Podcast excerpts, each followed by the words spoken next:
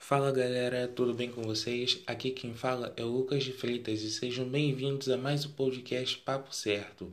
Hoje minha entrevistada é a repórter Tatiana Campbell, que vai nos contar um pouco mais sobre a cobertura jornalística em meio à pandemia do coronavírus. Mas para começar, Tatiana, eu gostaria que você falasse um pouco mais sobre você.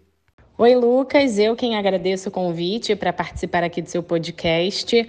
Bom, eu sou jornalista formada há oito anos pela faixa Faculdades Integradas Hélio Alonso.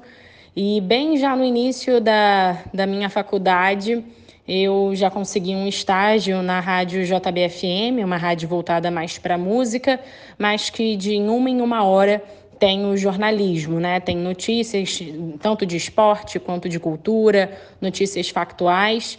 E aí eu tive essa grande oportunidade de já no início da minha faculdade, bem no início mesmo, tinha acabado de começar, eu consegui esse estágio e aí, enfim, consegui conciliar o início de faculdade com já um estágio.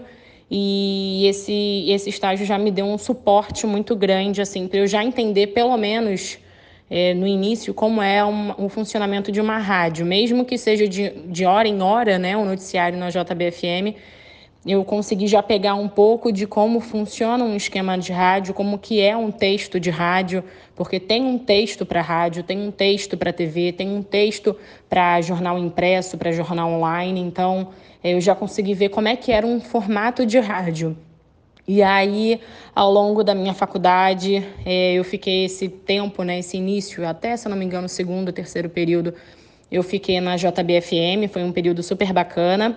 Depois eu tive uma experiência internacional, fui morar por uns seis meses na Irlanda, em Dublin, e lá eu aperfeiçoei melhor o meu inglês. É, eu já tinha feito um curso de inglês, mas quis ir para lá para conseguir aperfeiçoar melhor.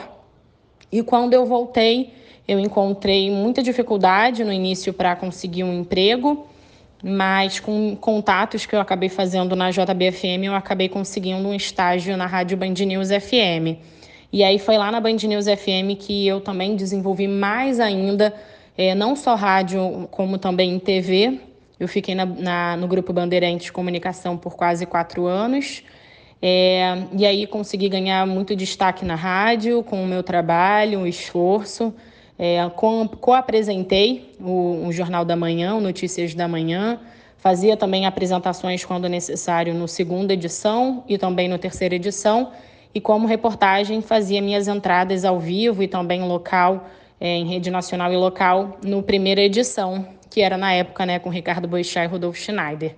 É, tive esse contato, inclusive, com o Boechat, foi uma, uma experiência, uma troca muito grande, ele sempre vai ser uma referência para mim no jornalismo.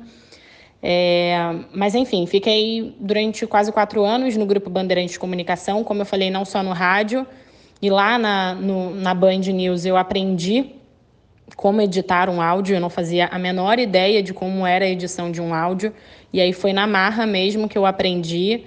E, enfim, lá eu fazia minhas matérias, minha, apurava a matéria, fazia minha matéria e também editava. E aí, nesse meio tempo, também fazia vídeos para TV, então acabava também que eu peguei um pouco, né? De como é um texto para TV, porque a gente também faz vídeos para TV aberta e também para TV fechada. E aí, depois de um bom tempo, resumindo, olha eu resumindo, é, depois de quase quatro anos, eu recebi uma proposta super bacana da Rádio CBN, do Grupo Globo, Sistema Globo de Rádio, e fui para lá também para conhecer uma nova empresa, né, novos desafios, que eu acho que isso é muito importante, né, a gente não cair no comodismo. E tive também experiências incríveis na Rádio CBN, um novo formato, né, um novo, um, um outro modelo, um outro formato, então também foi bem grandioso assim é, passar pela Rádio CBN, que é uma rádio também com um peso muito grande. É, eu acho que fazendo um resumo da minha experiência assim, profissional seria isso. Eu gostaria de saber como surgiu o jornalismo na sua vida, porque até então não era sua primeira opção, né? Pois é, jornalismo não foi minha primeira opção, mesmo eu desde pequenininha sendo super comunicativa, sempre desde pequena tive muito interesse em jornais, é, brincava, imitava que, é, que era jornalista, que estava apresentando um jornal, gostava de ler, mesmo pequena, gostava de ler é, jornal impresso e tudo mais, via os jornais da da TV, enfim. Sempre gostei muito de estar por dentro de tudo que estava acontecendo. Eu sempre fui muito curiosa.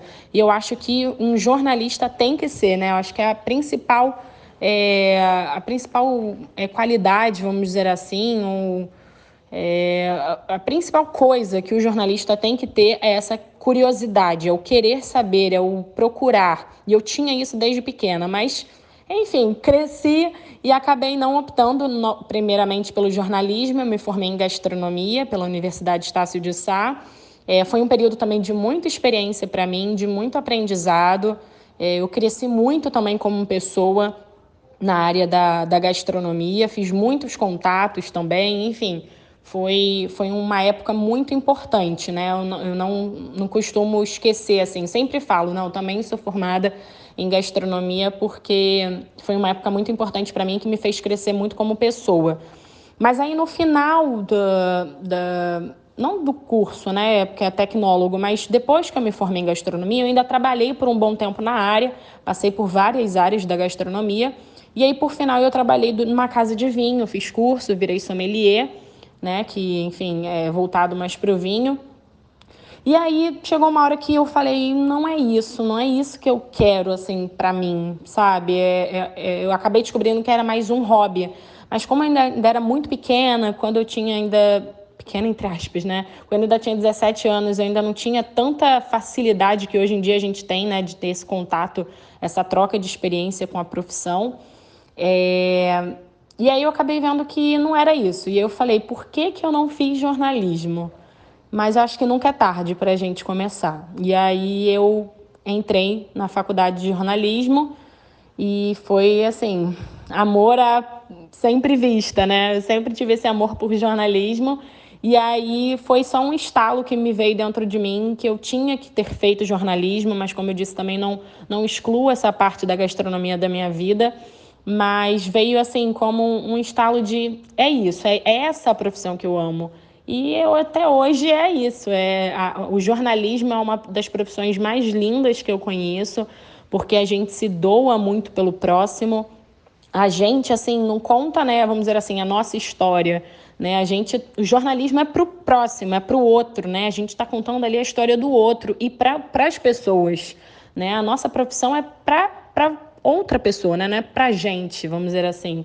Então, acho que é uma profissão muito, muito bonita, muito enriquecedora e que o que eu gosto muito no jornalismo é essa questão de da gente nunca cair em rotina, né? A cada dia, todo dia é uma coisa diferente, é uma história diferente. E eu amo isso de todo dia contar uma história, conhecer pessoas, mesmo que às vezes em matérias mais complicadas, a gente ter aquele envolvimento, porque eu acho que isso a gente perde aquele frio na barriga, aquela, aquele arrepio quando a gente entrevista alguém que acabou de perder um ente, é, principalmente aqui no Rio por causa da violência, a gente perde aquela emoção, aquele olho que acaba enchendo de água, não vale mais, né? Então, até hoje, mesmo entrevistando outras, já entre, entrevistado né, várias pessoas, eu sempre me, emo, me, me emociono, eu sempre me emociono quando eu entrevisto né, outras pessoas. Eu acho que o jornalismo é isso, né? É, é uma profissão linda, linda, linda, linda. Eu gostaria de saber a opinião a respeito dos ataques que os jornalistas vêm sofrendo ao longo dos últimos tempos, né? A sua opinião e o que você acha que pode ser feito para melhorar esse quadro. Olha, isso realmente é um assunto que é tão triste, né? Da gente ainda ter que estar tá falando sobre isso. Parece que a gente ainda está na ditadura, né? Na censura.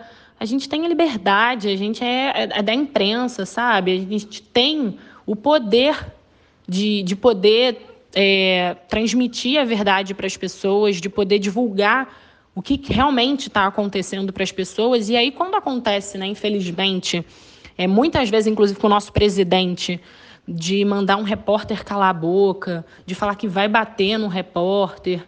É um absurdo, né? Autoridades. Eu já pre presenciei isso, assim, num momento de uma coletiva com o prefeito Marcelo Crivella, de, de ele peitar uma jornalista.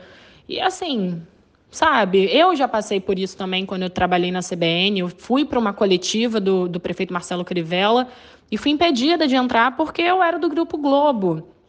Então, assim, é uma revolta tão grande, mas que eu acho que a gente tem que atacar, vamos dizer assim, de uma melhor forma. Né? Então, por exemplo, quando um jornalista, por exemplo, do G1, que também é do Grupo Globo, foi impedido de entrar numa pauta, eu da CBN, uma outra repórter da TV Globo, uma outra repórter da Globo News, também não fomos, não, não entramos. Quando eu fui barrada, um outro menino, um outro repórter que era do Globo, também não entrou. E aí, assim, bem ou mal, o Sistema Globo, o Grupo Globo, é uma, é uma referência, né? um peso muito grande no jornalismo hoje em dia. Então, se o Grupo Globo para de divulgar, é óbvio que as autoridades vão sentir. E, ou seja, logo em seguida, logo depois, acabou com essa palhaçada, né? acabou com tudo isso e a gente pôde, enfim, voltar a trabalhar como a gente gosta de fazer. Mas é difícil falar assim o que a gente pode fazer para mudar, porque toda vez que, um, que uma autoridade é, quer calar a nossa voz, daí que a gente fala mais alto, né? Então, assim, toda vez que um repórter é atacado, todos são. Então a gente não se cala, a gente vai questionar, a gente vai perguntar, é certo isso? E deixa a pessoa sem graça, porque sabe que está errado. Né? A, gente tem, é, a gente tem a nossa liberdade de, de imprensa, de expressão, e a gente pode falar, a gente pode perguntar o que a gente quiser. Se não quiser responder, a outra pessoa também tem total liberdade para isso. Mas não pode querer ofender, não pode querer impedir, impedir a gente de fazer o nosso trabalho. E não vai. Então, como eu falei, uma vez que um repórter é atacado, todos são. E aí a gente se mobiliza para atacar, entre aspas, mostrando, na verdade, a verdade dos fatos, né? Toda vez que quer impedir a gente trabalhar, aí a gente, a gente quer mais ainda mostrar o que está acontecendo. Então, assim, eu não sei como que a gente pode mudar, mas eu acho que se cada vez né, os repórteres continuarem se juntando, se unindo, protegendo um do outro, mesmo que uma autoridade queira calar a nossa voz ou queira impedir o nosso trabalho, não vai conseguir. Porque vai ter sempre o outro ali para apoiar, para ajudar. Eu acho engraçado que às vezes muitas pessoas pensam né, que os repórteres e jornalistas de uma agência, de outra, são inimigos, né? Por exemplo, um repórter do, da, da TV Globo é inimigo da, da Record, da SBT, ou da Band News é inimigo da CBN, mas a gente não. A gente é tão junto, tão junto, que a gente tem muito grupo, por exemplo, aqui no WhatsApp, que a gente se fala todo dia. Cada um, se um pergunta uma coisa, o outro responde. É, por exemplo, às vezes tem essas operações, né, como teve aí ao longo dessa semana da Lava Jato. Gente, é, Onde é que fica a casa do fulaninho? Ó, é nesse lugar, tô indo para lá, tô indo aqui. Aí às vezes manda a localização. Alguém tem um contato de não sei quem e manda. Não tem isso, né? Então, assim, os jornalistas são muito unidos. E eu acho que talvez isso seja a melhor resposta para, esse, para esses atos absurdos de censura que, infelizmente, a gente ainda vive, né? Enfim. E qual foi a matéria mais marcante da sua carreira? Nossa, que pergunta difícil, Lucas, porque assim, é muito difícil pensar uma matéria que mais me marcou até hoje, assim. É, eu confesso que assim, se eu puder responder generalizando, é, as matérias que eu faço, infelizmente, né, sobre factuais, é, violência, é, eu até, por exemplo, já sei um caso, naquele desabamento no, na Musema, né, na Zona Oeste. Foi, foram dias muito complicados, assim, muito difíceis, porque eu ia para lá, eu ficava o dia inteiro lá na Musema, é, e eu conheci tanta gente lá do local e falei, conversei com tantos familiares naquela angústia de encontrar, né, enfim, a, a pessoa que estava lá soterrada.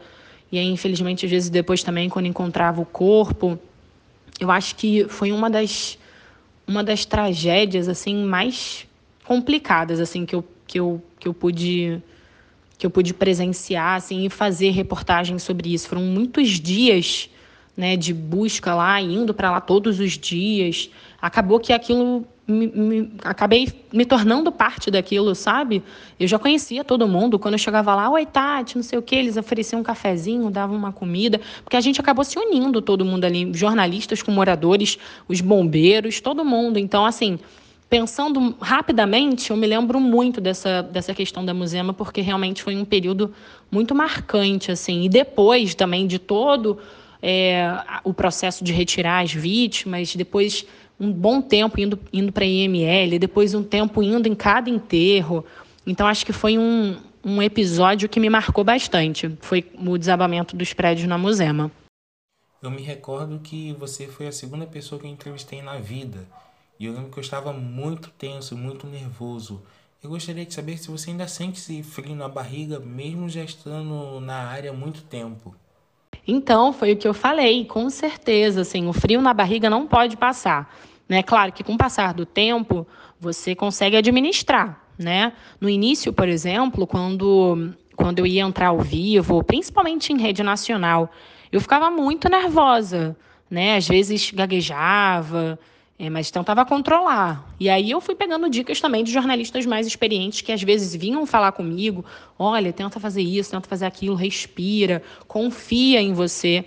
E aí depois disso foi, foi, foi fluindo.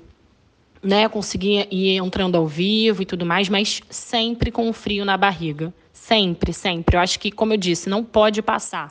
Se passar esse nervosismo, o arrepio, a emoção, é, o frio na barriga, acho que alguma coisa errada aconteceu. Então, quando eu era né, no início ali da, da minha carreira, quando eu ia entrevistar as pessoas, é, principalmente essa questão mais de, de mortes, né, que a gente, enfim, acaba mexendo um pouco, é, um pouco não, bastante. É, eu ia entrevistar as pessoas e às vezes eu chorava com a pessoa sendo entrevistada. Caía, assim, escorria uma lágrima, eu enxugava rápido. E eu falava, Tatiana, você não pode chorar, né? Você tem que ficar firme. Porque se você chorar, vai chorar você, vai chorar a entrevistada, aí não vai conseguir ter entrevista. Como é que eu volto a entrar no ar com a voz embargada? Então, assim, tem que saber controlar. Hoje em dia eu já consigo me controlar, né? Não choro ali, com certeza. Chego em casa, vou tomar um banho, choro. Muitas e muitas vezes eu cheguei em casa e chorei porque fica, né, enfim, a gente, o jornalista pega muito também essa parte emocional, psicológica, não a só a física, né, de estar sempre na rua correndo para lá e para cá, mas o jornalista tem muito esse peso psicológico e físico que carrega por causa das histórias do outro. Isso faz parte, né? Eu conheço muitas pessoas que fazem, né, vão a psicólogos e tudo mais para trabalhar isso, porque realmente faz parte do, do, do da profissão. Mas eu consigo controlar. Só que tem, tem que ter o nervosismo, sabe? Acho que tem que ter porque faz parte. Né? Então, por exemplo, hoje mesmo eu estava. É... Peraí, deixa eu voltar. Porque faz parte, né? Então, até hoje, quando eu faço matérias é, de casos assim de violência ou de, ou de, enfim, de mortes e tudo mais, eu me emociono quando eu falo com a pessoa, né? Se às vezes ela me manda um áudio ou eu gravo para eu ligo para gravar com ela e a pessoa começa a chorar, eu me emociono também. Eu fico com vontade de chorar, mas a gente tem que controlar, né? Então, eu acho que é um mix. Você vai sentir a emoção, você vai sentir o frio na barriga, você não pode deixar de sentir esse frio na barriga, mas é o saber controlar. E isso com o tempo, com a experiência, você vai aprender. Eu gostaria que você falasse também a respeito da cobertura jornalística no meio da pandemia. Bom, é, durante esse período de pandemia, nós jornalistas precisamos nos adaptar né, a todas essas mudanças. Num primeiro momento, né, os jornalistas de rádio, né, que é o que eu posso dizer na época que eu estava na CBN, é, a maioria foi para casa, trabalhou de casa, é, só iam para rádio mesmo aqueles que, enfim, tinham que ancorar algum jornal, é, entrar ao vivo, né, pelo microfone é, a todo momento, como a apuração e quem estava ali na ancoragem. O resto realmente foi toda para casa, né? Todo mundo foi para casa, a chefia, é, os repórteres em si. E aí depois a gente foi se adaptando até chegar um momento que até a equipe da apuração, que eu estava até na apuração da CBN na época, a gente precisou ir para casa. a equipe técnica montou um equipamento, né, para ficar comigo na minha casa. E aí eu entrava ao vivo de casa com através desse equipamento e aí o som ficava como se eu tivesse realmente no estúdio. Era um som bem limpo. Então, ficou assim, a gente teve que tomar essa medida protetiva e também. Man, man, é, peraí, vamos voltar. A gente manteve essa medida protetiva, mas mantendo a qualidade da rádio para os ouvintes. É, depois eu fui para a reportagem, e aí o esquema lá da reportagem, na época, no início ainda ali da, de, desse esquema, ninguém ia para a rua, né? A gente tinha que apurar tudo de casa. É, buscar sonoras em casa, editava pelo celular é, os áudios, né? Era de uma forma um pouco mais complicada porque tinham pautas, pautas que a gente precisava ir para a rua, que era melhor ir para a rua para conseguir, mas fazendo tudo de casa por causa é, da pandemia, né? Para essa medida realmente de proteção. Então, assim, o jornalista precisou se reinventar um pouco durante essa pandemia é, para poder se adaptar a essas novas mudanças de segurança, né? Tinham muitas pessoas que moram longe, né, embaixada e tudo mais, então a, a CBN fica no centro da cidade, então essas pessoas principalmente ficavam realmente em casa, pessoas que moram mais perto, se fosse necessário, o motorista buscava, é, para não precisar pegar um transporte público, um carro de aplicativo. É, então a gente sempre tentou manter essa, essa medida e essas medidas de proteção para os repórteres, né? Que eram realmente os que poderiam ir para a rua. É, e aí veio, né, nessa reportagem toda essa, essa questão é, de ter que editar em casa. A gente teve que aprender a mexer melhor né, em aplicativos pelo celular para editar o áudio e tudo mais, para ficar tudo bem certinho para o ouvinte. E como vocês podem ver né, na televisão, também adotaram essa questão da máscara, até que é, uma, é um bom exemplo, né? Porque todo mundo, quando vê um jornal, um telejornal e vê os repórteres de máscara, é, já colocam na cabeça aquilo de lembrar de que tem que usar máscara, né? A pandemia não acabou. Então, o jornalismo também veio como uma forma de ajudar também é, a lembrar a população das medidas de segurança que ainda precisam né, ser usadas. Recentemente você se afastou das redes sociais. E o quanto a pandemia mexeu com você e como você tem lidado com ela? É, eu sempre fui muito ativa, né, nas redes sociais. Eu sempre gostei muito de mostrar como é que eram os bastidores, né, como eu falava, porque muitas vezes a pessoa senta no sofá, enfim, na cama, pega o celular para ler uma matéria, ou escuta na, na rádio e acha que está ali pronta fácil, né, a matéria, a reportagem, mas não é. Claro que tem pautas fáceis e pautas mais difíceis, mas mesmo assim é muito complicado às vezes você conseguir aquela sonora, né, aquela entrevista que é tão importante né? Você colocar na sua matéria uma sonora, uma entrevista, porque só a gente falando ali não é chato. Então tem que ter ali uma palavra de alguém. E às vezes é muito difícil, tem que trabalhar muito o psicológico da outra pessoa também para conseguir é, a gente conseguir pegar ali, né, a fala dela. E aí eu sempre gostei muito de mostrar, né, nas redes sociais e tudo mais. Infelizmente, com essa pandemia, eu acabei, né, sendo demitida da CBN e e aí acabei, né, como deu para perceber, me afastando um pouco das redes sociais. Eu realmente até precisei tirar um tempo para mim, porque, enfim, né, nós somos seres humanos. Então, acabei me, é, me colocando em questão.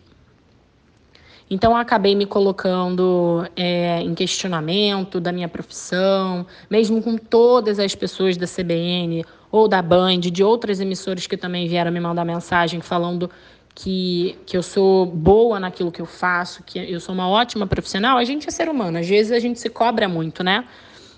Então, eu tive que trabalhar muito esse lado meu, né? Esse meu lado é, humano, né? Como, como pessoa mesmo. Para entender que não foi por falta de profissionalismo, e sim porque, infelizmente, a gente está vivendo um momento em que acaba, infelizmente, que às vezes a gente acaba virando um número, né? Para a empresa. Então, como eu tinha recém-chegado à CBN, para eles era mais prático me demitir do que demitir uma outra pessoa, enfim, que já está há muito mais tempo, que aí, enfim, entra a parte financeira toda. É, mas eu consegui, depois de uns dias aí, colocar isso na minha cabeça e ficar melhor com isso e ficar bem. É, voltei a mandar muito currículo, procurando realmente uma fase complicada, né? Então está muito difícil o mercado agora no momento, muito difícil mesmo. É, mas foi difícil para mim mais ainda ficar sem colocar nas redes sociais, porque, como eu disse, era, é, é um lugar que eu gosto muito de, de mostrar. Então, eu tentava colocar umas reportagens ali, outra aqui, só para dar aquela movimentada, mas não era a mesma coisa. Mas essa pandemia mudou para muitas pessoas, né? mudou para as empresas também. E aí é ter que saber trabalhar no psicológico. E aí, enfim, depois de um bom tempo trabalhando ali a minha cabeça, eu consegui aceitar o que, que aconteceu e entender que foi necessário, era, enfim, era necessário e sempre pensando que coisas positivas virão. Você já trabalhou na TV e no rádio e agora está com um quadro no seu Instagram chamado Destaques do Dia. Eu gostaria de saber como está sendo esse desafio e quais são os seus planos para o futuro. Pois é, o Destaques do Dia veio assim com. Confesso que foi um estalo assim que me deu depois desse período complicado por causa da, da demissão na CBN.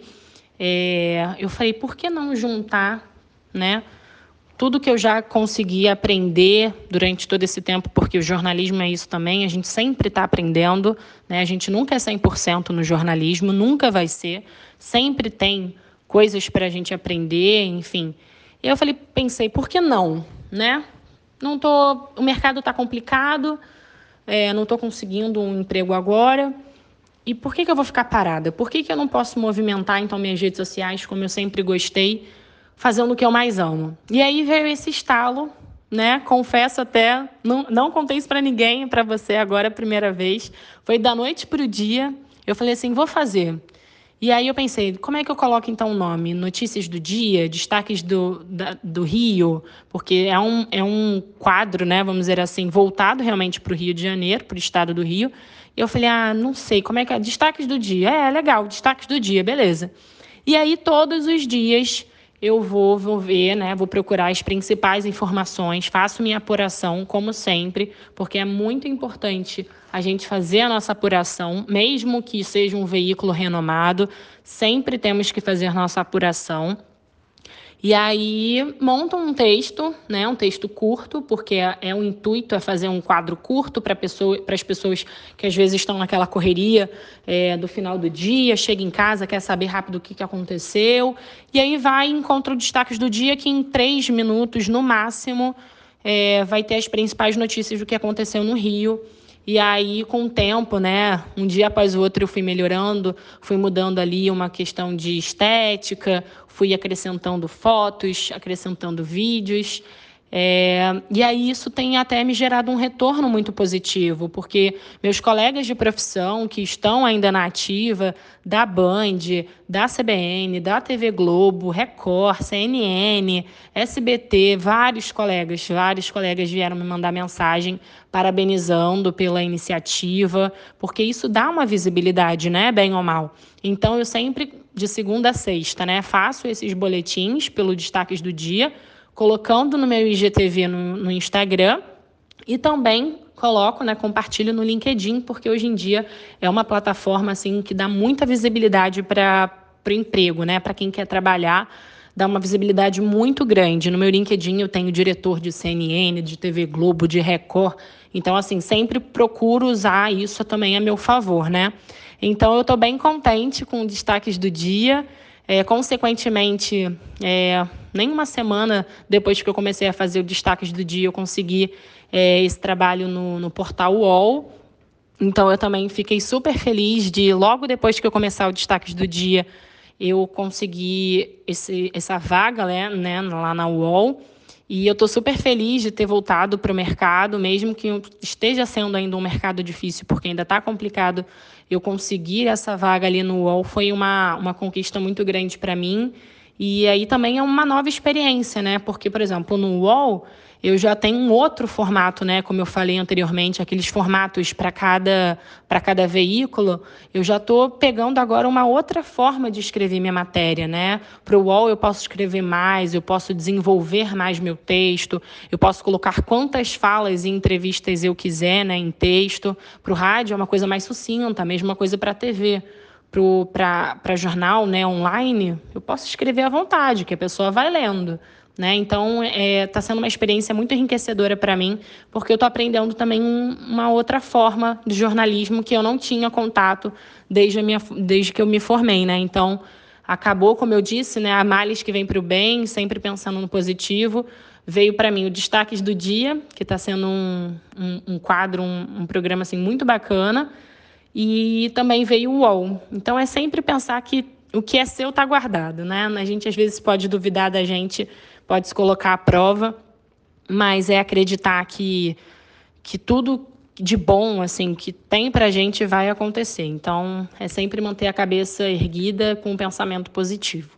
Tatiana, mais uma vez, muito obrigado pela entrevista. Eu gostaria que você deixasse um recado final para os ouvintes e que divulgasse suas redes sociais para que eles possam conhecer um pouco mais do seu trabalho. Lucas, eu quem agradeço mais uma vez o convite. Uma honra estar participando aqui do seu podcast. É uma mensagem que eu posso deixar para todo mundo é de sempre é, acreditar e confiar no jornalismo. A gente sempre busca fazer o melhor para todo mundo. É, mesmo que a gente quebre a nossa cabeça, que a gente fique horas apurando, a gente sempre busca levar um, um, a melhor reportagem né, para vocês. E eu acho que essa, essa pandemia também, né, que está mexendo com todo mundo, é, eu acho importante frisar novamente essa questão do pensamento positivo, de acreditar que tudo vai dar certo, que pode, podem acontecer né, coisas ruins com a gente e a gente não entender o porquê que está acontecendo aquilo com a gente, mas acreditar que tem um motivo, né, tem um propósito para isso. E para quem é estudante de jornalismo e está ouvindo esse podcast, é uma, uma, uma honra, assim, para mim estar tá sabendo que tem tanta gente ainda interessada na área, na profissão, que é uma profissão tão bonita. É, então, eu só posso desejar força, principalmente, porque é uma profissão que requer isso, é, tanto força física quanto psicológica, porque realmente é complicado, mas é uma profissão muito bonita. E uma ótima sorte, né? Boa sorte. Se precisar de qualquer coisa, estou aqui. É, foi um prazer falar com vocês e qualquer coisa estou à disposição. Minhas redes sociais, eu estou no Instagram, no Tatiana Campbell Underline, Campbell com dois L's. E também, como eu disse, estou lá no LinkedIn, que é o Tatiana Campbell, e no Twitter, que é o arroba CampbellTati. E aí no Twitter eu também sempre tento ir lá atualizando um pouquinho das informações do dia a dia. Mas é isso. Muito obrigada, Lucas. Então foi isso, galera. Espero que vocês tenham gostado do episódio de hoje, que vocês estejam se cuidando e até a próxima. Um forte abraço.